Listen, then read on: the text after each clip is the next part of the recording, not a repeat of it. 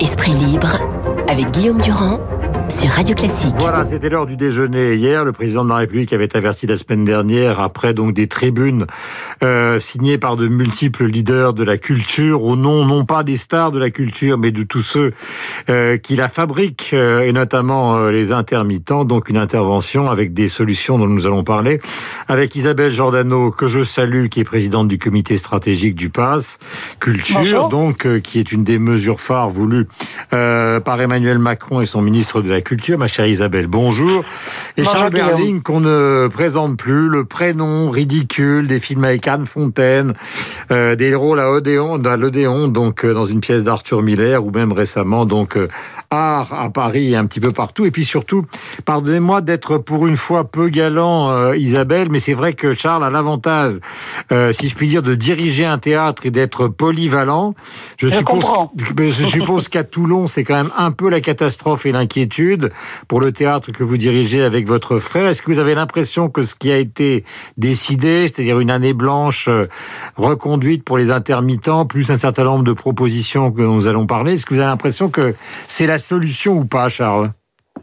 Oui, bonjour. Euh, euh, disons que quand j'ai entendu le président hier, je, dois dire que pour commencer, je suis déçu dans le sens que, bon, tant mieux pour les intermittents, tant mieux pour les, quelques mesures qu'il a annoncées.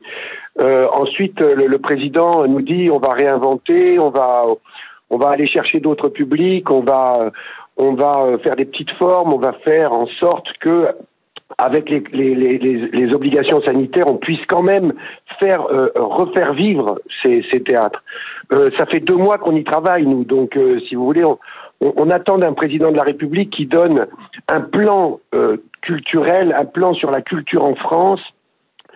euh, qui à long terme, euh, alors certes, euh, ils sont, le gouvernement, on le voit bien, sont, sont, je, je les plains. Enfin, c'est très difficile pour eux. Ils sont en train de gérer une crise aiguë, certes, mais j'attendais moi du président de la République Une vision. un cap un peu plus à long terme Mhm. euh, sur qu'est-ce que la culture en France, euh, vu la catastrophe économique qui arrive, vu les difficultés où tout le secteur se trouve, parce que, comme vous le dites, je suis euh, directeur d'une institution, d'une scène nationale, il y a beaucoup de gens qui dépendent de nous, et ça va être très très compliqué pour ces artistes, ces auteurs, ces autrices, ces Mhm. compagnies.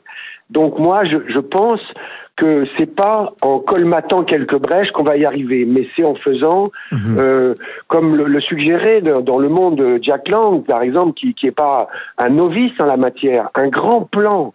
Et il a dit malheureusement, je ne veux pas d'un plan. C'est-à-dire, on a un ministre à côté de lui qui prend des notes, un ministre de la Culture qui était très, très, très peu audible, enfin qu'on n'entendait Bah, pas. il depuis était transparent, semaines. il faut bien le dire.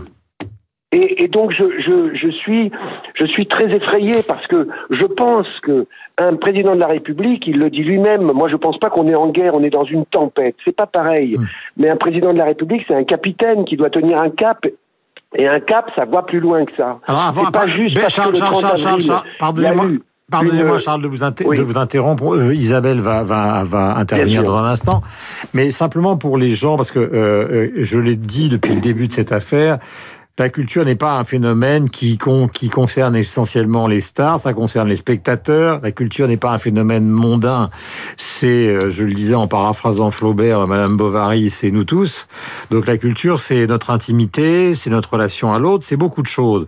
Concrètement, à Toulon, par exemple, est-ce que vous pouvez envisager à un moment ou un autre d'ouvrir ou est-ce que toutes les productions que vous avez prévues, à partir du moment où on va restreindre le public dans, la salle, parce qu'il va falloir espacer les gens, est-ce que tout ça est à l'eau impossible?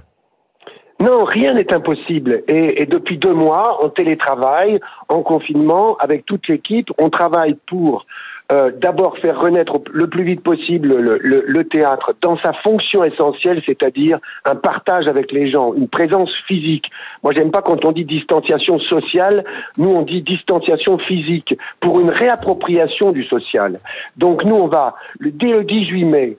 Qu'est-ce qu'on va faire? Bon, euh, euh, on, va se retrouver tous tous au théâtre. Le 22 mai, on commence des répétitions.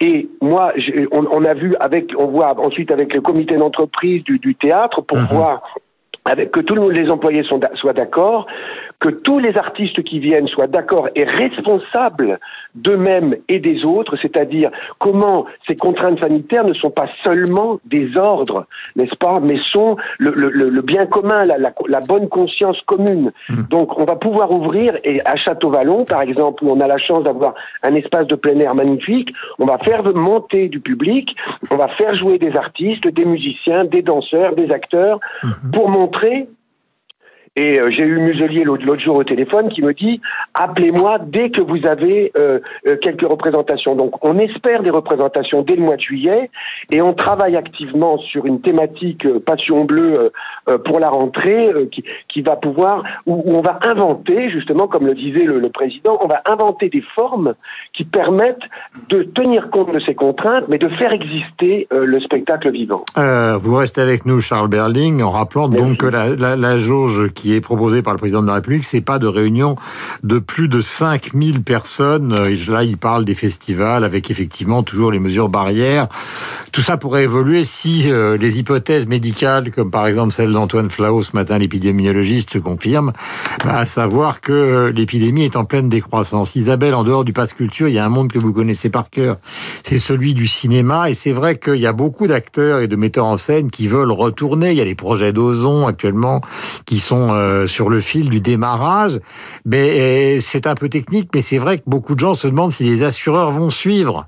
Euh, alors je sais que c'est pas tout à fait la mission que vous avez actuellement, qui est celle du pass culture, mais comme c'est un monde que vous connaissez, euh, je suis obligé presque de vous poser cette question. C'est-à-dire, est-ce qu'on va proposer des projets qui seront non seulement financés par les chaînes, qui ont quand même un peu la, la trouille, il faut bien le dire, et par les assureurs qui sont pas très très chauds pour prendre des risques? Euh, c'est vrai que je, je, suis en contact encore avec pas mal de producteurs qui sont inquiets, mais qui s'activent de la même manière que dans d'autres secteurs. On a vu que l'activité menée, par exemple, par les restaurateurs pouvait euh, donner des choses concrètes. Et effectivement, je pense que sans tordre le bras des assureurs, on peut arriver à une bonne négociation. Donc, je suis plutôt consciente, d'autant plus que je vois que dans certains pays, on reprend déjà les tournages. Et puis, c'est vrai que je pense aussi aux exploitants. C'est très important que les salles réouvrent. Et il faut pour ça qu'il y ait des films français, mais il mhm. faut aussi qu'il y ait des films américains américain. Donc on attend beaucoup aussi de voir euh, quels seront les films les plus attractifs qui pourront redonner envie aux gens d'aller dans les salles. Moi, je, je, date, je, je, vois le constat juste très rapidement sur les annonces d'hier. Je vois qu'il y a deux choses qui étaient très attendues. C'est effectivement euh, les intermittents. Il y a aujourd'hui donc euh, 110 000 personnes qui vont pouvoir bénéficier de cette année blanche et je crois qu'on est le seul pays au monde à pouvoir faire ça. Et puis il y avait aussi des attentes par rapport à la directive SMA sans être trop technique. Il faut que effectivement la culture s'installe désormais dans un monde régulé avec ces nouveaux acteurs qui sont les acteurs du numérique. En revanche, l'idée d'un grand plan Marshall, il y avait beaucoup d'attentes, peut-être trop, et je suis pas sûre que le plan, euh, si un jour on a un grand plan pour la culture, je suis pas sûre qu'il doit venir d'en haut, c'est-à-dire du président de la République ou du ou même du gouvernement. J'ai l'impression que, comme l'a très bien dit Jacques Lang, je suis d'accord avec Charles Berling, effectivement, euh, on attend trop peut-être de l'État aujourd'hui. Et pour reprendre les métaphores euh, maritimes de Charles Berling, Bien sûr que nous sommes dans la tempête, on a besoin d'un capitaine, on a surtout besoin de tous ramer et c'est tous ensemble dans un processus collaboratif qu'on arrivera certainement à réinventer la culture. Mais vous Donc savez, tous ensemble sans attendre de l'État. Mais vous savez, Charles et Isabelle, Isabelle. puisque vous, vous, avez tous les deux euh, cité le nom de Jacques Lang, pardonnez-moi, hein, et alors il y a eu des épisodes... Euh, plutôt réussi par certains de ceux qui ont remplacé Jacques Lang. Ça a été le cas d'Ayagon, ça a été le cas dans une certaine manière de Frédéric Mitterrand, mais il faut parler franchement, euh, pour beaucoup d'autres euh, tenants du titre, si l'on peut dire, ça a été plutôt un désastre, pas forcément parce qu'ils étaient très mauvais, mais parce qu'ils étaient surtout totalement court-circuités par l'Élysée. Est-ce qu'on n'est pas exactement dans la même situation aujourd'hui? Mais on, euh, Guillaume, oui. on est absolument d'accord. C'est pour ça que je dis que une grande politique culturelle dans un pays ne peut pas, et en particulier en France, ne peut pas se faire sans la volonté, sans une volonté de faire du président de la République. Ça a été le cas en 45 avec De Gaulle et Malraux, ça a été aussi comme euh, Jack Lang et Mitterrand. Mais, je, crois que je, je, crois qu'il faut, il faut se battre pour que l'exception culturelle française persiste, continue d'exister. Et contrairement à ce que dit Isabelle Giordano, euh, que je salue, euh, je dirais que je, dirais qu'il est, fondamental que l'État soit là pour, garantir l'exception culturelle. On a vu le désastre qui s'est passé depuis plusieurs années pour d'autres services publics comme par exemple les hôpitaux. Et tout d'un coup, avec le Covid, on se rappelle de, leur préciosité, du fait que ce sont des biens communs. Et ben c'est pareil pour la culture. Et je pense que tant qu'il y a, s'il n'y a pas une volonté forte d'un président de la République, euh, évidemment qu'il y a de l'invention, évidemment que euh, sur le terrain nous, faisons beaucoup de choses, mais beaucoup de choses. Vraiment, quand, le président dit il faut aller chercher des nouveaux publics, je passe mon temps à le faire. On va dans le Var, on va dans notre petite commune, on va, on, va dans les écoles, on va partout. Pour moi, je fais travailler des enfants en atelier. Je fais, j'ai proposé à l'éducation nationale un grand, de, faire des films avec les, mômes sur sur un certain nombre de sujets. Bref, on passe notre temps à ça. Donc, on a, au fond, on n'a pas à se substituer à notre responsabilité. Nous, on l'assume pleinement. Mhm. Mais c'est un, partage, c'est quelque chose qui se fait avec un État. Mhm. Quand, on parle, quand Jack Lang ou moi, j'en avais parlé de Roosevelt en 33, c'est parce qu'il y a un président qui pourtant n'est pas un, type qui, s'intéresse particulièrement à la culture, mais simplement qui comprend que pour la, santé de son pays, que pour la, la, culture de son pays, il faut faire un grand plan. Moi, je mhm. pense qu'on est aujourd'hui dans une situation extrême et que cette, cette situation du Covid, c'est, euh, cette tempête n'est pas finie, contrairement à ce qu'on dit. C'est-à-dire que, et là, je, je, j'en profite pour, pour, pour un petit peu euh, critiquer votre, votre, votre radio, Guillaume. C'est-à-dire que vous, ne pouvez pas traiter avec autant de mépris les propos de Nicolas Hulot, que j'ai moi-même signé. Parce que quand on a des enfants aujourd'hui, parce que quand on pense à la, à la réalité, aux faits dont on parlait tout à l'heure, où Monsieur Raffarin en parlait, eh bien, les politiques ont on, a nécessité, on l'obligation, le devoir de voir à long terme. Quand j'ai vu l'Assemblée nationale avec Édouard Philippe et puis ses opposants, j'étais atterré, mais pas seulement par Édouard Philippe, mais par tous, par le milieu politique où on, est aujourd'hui qui fait que personne, que tout le monde se critique sur, les trois mois qui viennent de se passer, sur les trois mois à venir. Mais c'est pas ça qu'il faut penser.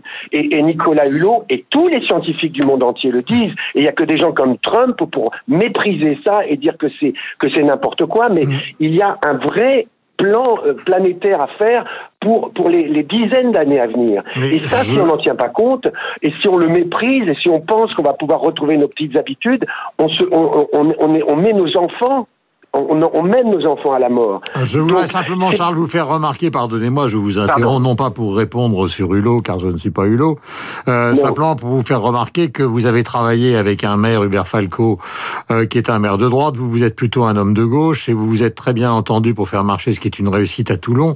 Donc le dialogue entre la politique et la culture, entre des gens qui ont les opinions totalement opposées, est totalement possible. Tout à fait. Euh, donc, ah, mais j'y crois profondément. Donc, je, voudrais vous poser. J'ai encore deux, trois questions à vous poser. Il nous reste peu de temps. Pardon. Euh, mais c'est important. Isabelle, euh, bah, vous connaissez le dossier des intermittents mieux que personne. C'est une nécessité française. En même temps, c'est vrai que donner une année blanche à des gens dont on a beaucoup combattu le modèle économique ces dernières années. Euh, alors je sais que c'est un peu sordide, vous allez me tomber dessus, mais c'est vrai que la question des intermittents, elle est consensuelle dans le monde de la culture, mais pas du tout consensuelle chez les Français, qui considèrent qu'il s'agit de gens qui travaillent euh, d'une manière qui est peut-être nécessaire au monde de la culture, mais qui coûte une fortune à, à, la collectivité. Donc est-ce que leur donner une année blanche, euh, c'est franchement raisonnable quand on réfléchit au monde d'après et quand on sait qu'en France, vous avez euh, le chômage partiel, vous avez le RSA, vous avez les retraites, vous avez une grande partie de la société française qui vit maintenant entièrement, euh, non seulement euh, avec les subsides de l'État, mais qui en plus se fait attaquer parce qu'on dit ah, on est dans un pays ultra libéral, alors qu'en fait les trois quarts des Français vivent avec l'argent de l'État. Et il y a 12 millions de personnes qui sont payées par l'État en ce moment. Je suis bien d'accord. Non, c'est pas raisonnable, mais c'est vrai qu'on est dans une situation exceptionnelle, donc euh, réponse exceptionnelle. Et c'est pour ça que j'ai dit qu'on était le seul pays au monde à avoir ce système des intermittents du spectacle. Donc euh, c'est vrai que on, va pas pouvoir, comme comme on l'a dit, attendre un nouveau Malraux, un nouveau Jacques Lang. Il y aura pas de nouveau Malraux. Et je pense que euh, on n'a peut-être pas de grandes politiques culturelles, mais en tout cas, on a de grands artistes et des artistes qui rayonnent partout dans le monde. Et on a effectivement un système d'exception culturelle, que ce soit les, les, intermittents ou notre fameuse exception euh, qui nous permet justement euh, de rester deuxième producteur de films au monde, etc. Mhm. Mais regardez le, la révolution qu'a connue le monde de la musique, c'est incroyable. Ils n'ont pas eu besoin de grands plans Marshall, ils n'ont pas eu besoin de grandes politiques culturelles, ils ont su se réinventer, ils sont passés dans une disruption totale Euh, ils sont pas, on est passé du CD au streaming et il y a des sociétés qui ont souffert, il y a des gens qui ont effectivement dû mettre la clé sous la porte, mais qui se sont aussi réinventés. Donc c'est un secteur qui aujourd'hui est très vivant avec des artistes incroyables. Donc en France, c'est vrai qu'on n'a peut-être pas cette, cette, cette, cette on n'a peut-être pas ce pour ce plan de politique culturelle que tout le monde attend comme le miracle, mais au mhm. moins on a de grands artistes. Donc je crois que ce qui est important, c'est de voir à quel point cette crise met comme un effet de loupe l'accent sur des problèmes qui sont réels. Vous avez raison, le problème des intermittents ne va pas se régler cette année, mais il se réglera, je l'espère, après. Mais c'est un effet de loupe aussi sur ces grandes fractures sociales, sur des gens qui ont accès à la culture et d'autres qui ne l'ont pas. Et ça, je sais que Charles Berling connaît bien ces problématiques euh, de, gens qui ne peuvent jamais soit aller au concert, soit aller au théâtre. Euh, et aujourd'hui, l'intérêt, je trouve, de cette réflexion que nous pouvons avoir tous ensemble, sans attendre forcément qu'il y ait un ministre ou un chef d'État qui s'exprime, l'intérêt, c'est de réinventer un modèle. Mhm. Vincent Maraval a eu des propos euh, très structurés sur euh, ce que le cinéma pourrait mettre en place justement pour se réinventer. Et je pense que chacun dans son domaine, on peut essayer effectivement non pas de faire des effets de rustine, mais totalement repenser ce modèle de la culture pour que notre culture continue d'être vivante et d'être visible partout dans le monde. Et moi, je n'aime pas trop le côté euh, yaka, faucon, etc. Mais j'aime bien quand même faire euh, yaka benchmark. C'est toujours d'essayer de regarder ce que font les voisins et de prendre des bonnes pratiques des uns et des autres mhm. et d'essayer de travailler comme ça, euh, peut-être en bonne intelligence, dans un monde qui n'est pas un monde franco-français. Voilà, merci mille fois Isabelle. Euh, je rappelle dans ce registre d'ailleurs euh, Les raisins de la colère, l'adaptation donc qui a été faite du roman de Steinbeck avec Henri Fonda. C'était cette période justement Roosevelt. Euh, est-ce qu'il peut y avoir, pardonnez-moi de vous demander de répondre ultra brièvement, Charles, une, une, tournée de art puisque vous jouez art actuellement à Paris et un petit peu partout. Est-ce que ça paraît envisageable que la pièce de Yasmina Reza reparte sur les routes de France ou à Paris ou est-ce que c'est totalement impossible? Euh, non, non, non, là, on avait fini, euh, on a fini fin, fin 19, donc euh, on a fini la art avant le Covid. Oui, mais il y a Non, moi j'étais en tournée au Maroc. Et d'ailleurs, comme vous l'avez dit tout à l'heure, le Maroc euh, a. Enfin, j'ai arrêté ma tournée d'abord au Maroc avant même que le confinement soit, soit en France. Et donc euh, là, non, je, je suis. Euh, je, je, vais répéter bientôt les parents terribles de, de Jean Cocteau avec Muriel Mayette, mon propre fils Émile, et puis Marianne Medeiros, mise en scène par Perton. Donc je vais. Non, je vais. Je suis sur une autre pièce là. Et on devait tourner des films et ça s'est arrêté. Euh, je voudrais vous donner une citation d'André Malraux, justement, pour terminer. Merci à tous les deux. La culture, c'est ce qui fait, et en tout cas, je suis certain que ceux qui nous écoutent et vous-même euh, euh, seraient d'accord, c'est ce qui fait de l'homme autre chose qu'un accident de l'univers. Il est 8h59. Soupçon de Brahms nécessaire, puisque nous lui rendons hommage. C'est l'anniversaire de sa naissance ce matin. Des morceaux évidemment euh, qui sont nés dans le romantisme de l'après-Beethoven et qui sont devenus des classiques absolus. Avant la météo, donc, qui sera celle de Renaud Blanc, le journal, avec évidemment la présence de la bourse et le rendez-vous avec Franck Ferrand. C'est le final donc euh, du concerto pour violon et orchestre Brahms né le 7 mai 1833 à Hambourg et qui a fait l'essentiel de sa carrière à Vienne où il est mort en 1897. Voici la météo. Vous êtes sur Radio Classique.